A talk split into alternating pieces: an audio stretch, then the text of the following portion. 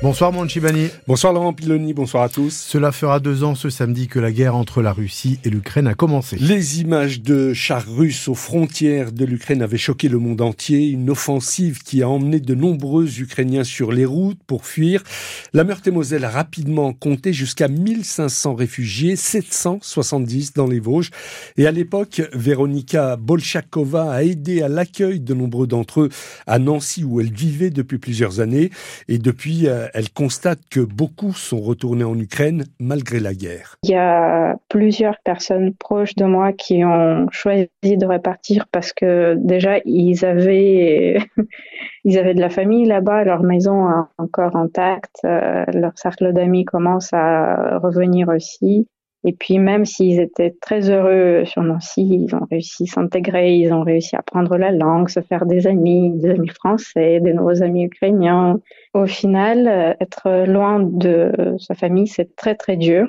Donc au final, c'est essentiellement des femmes avec des enfants qui ont choisi revenir en Ukraine pour rejoindre leur mari. Même si les enfants vont à l'école et des fois ils sont obligés de descendre à la cave parce qu'il y a des bombardements, c'est comme ça, c'est un choix. Et puis certains, ils n'ont pas pu repartir parce que, par exemple, les familles qui viennent de Mariupol, ils n'ont plus rien. Donc, ils n'ont plus aucun choix que reconstruire leur vie ici ou ailleurs. Voilà, et un rassemblement en soutien à l'Ukraine aura lieu euh, ce samedi à 18h place Stanislas à Nancy. Soyez prudents hein, si vous sortez en cette fin d'après-midi. Le vent souffle fort dans notre région, des pointes à, 100 km heure, voire 120 sur les sommets vosgiens sont attendus. La ville de Nancy et de Toulon fermé leurs parcs et jardins. La préfecture de Meurthe-et-Moselle indique également une vigilance crue pour certains cours d'eau du département à cause de fortes précipitations. Des hausses significatives sont attendus sur les tronçons Orne et Mortagne. Les patrouilles de police seront renforcées dans le quartier du Haut-du-Lièvre à Nancy et le bureau de police sera désormais protégé par des caméras de vidéosurveillance, décision prise par la préfecture après de nouvelles dégradations sur le bureau de police dans la soirée de mardi. Un bureau qui venait juste d'être rénové, il avait été dégradé lors des émeutes durant l'été 2023. Emmanuel Macron va participer à un débat avec l'ensemble des acteurs du monde agricole demain au Salon de l'agriculture. Il s'agit d'esquisser l'avenir de la filière selon l'Elysée. Le débat se tiendra sur le grand ring qui sert généralement aux concours agricoles, phytosanitaires, eau, changement climatique, questions sur l'Europe. Le chef de l'État abordera tous les sujets.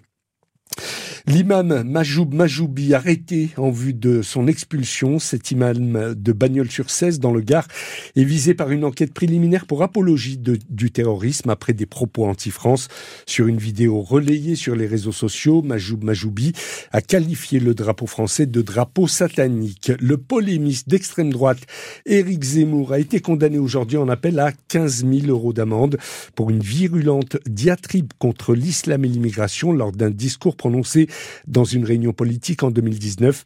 Éric Zemmour avait fustigé les immigrés euh, de colonisateurs et décrit le voile et la djellaba comme les uniformes d'une armée d'occupation. On aura très peu vu le soleil en ce mois de février. Et il n'est pas encore terminé ce mois de février. Malgré une douceur notable, euh, février pourrait rester dans les annales comme l'un des mois les moins ensoleillés de ces dernières années, jusqu'à neuf fois moins d'heures de soleil que février 2023, alors que les vacances scolaires débutent demain soir.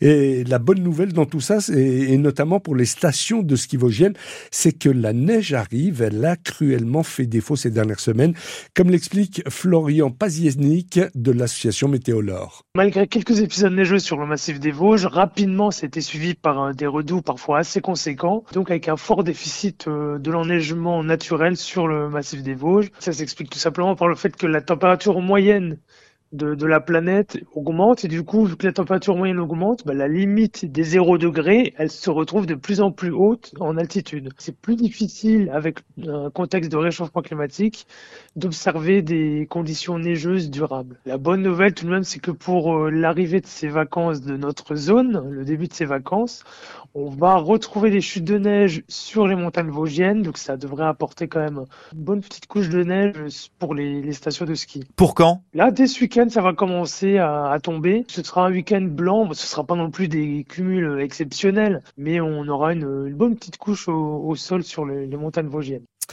Et c'est une info euh, France Bleu, le SLUC Nancy Basket tient son intérieur pour faire face à la blessure au poignet pour plusieurs semaines de son pivot Shevon Thompson. Les Cougars annoncent l'arrivée de Godwin Omenaka, le Nigérian de 23 ans qui mesure 2 mètres 04 arrive de Bourg-en-Bresse.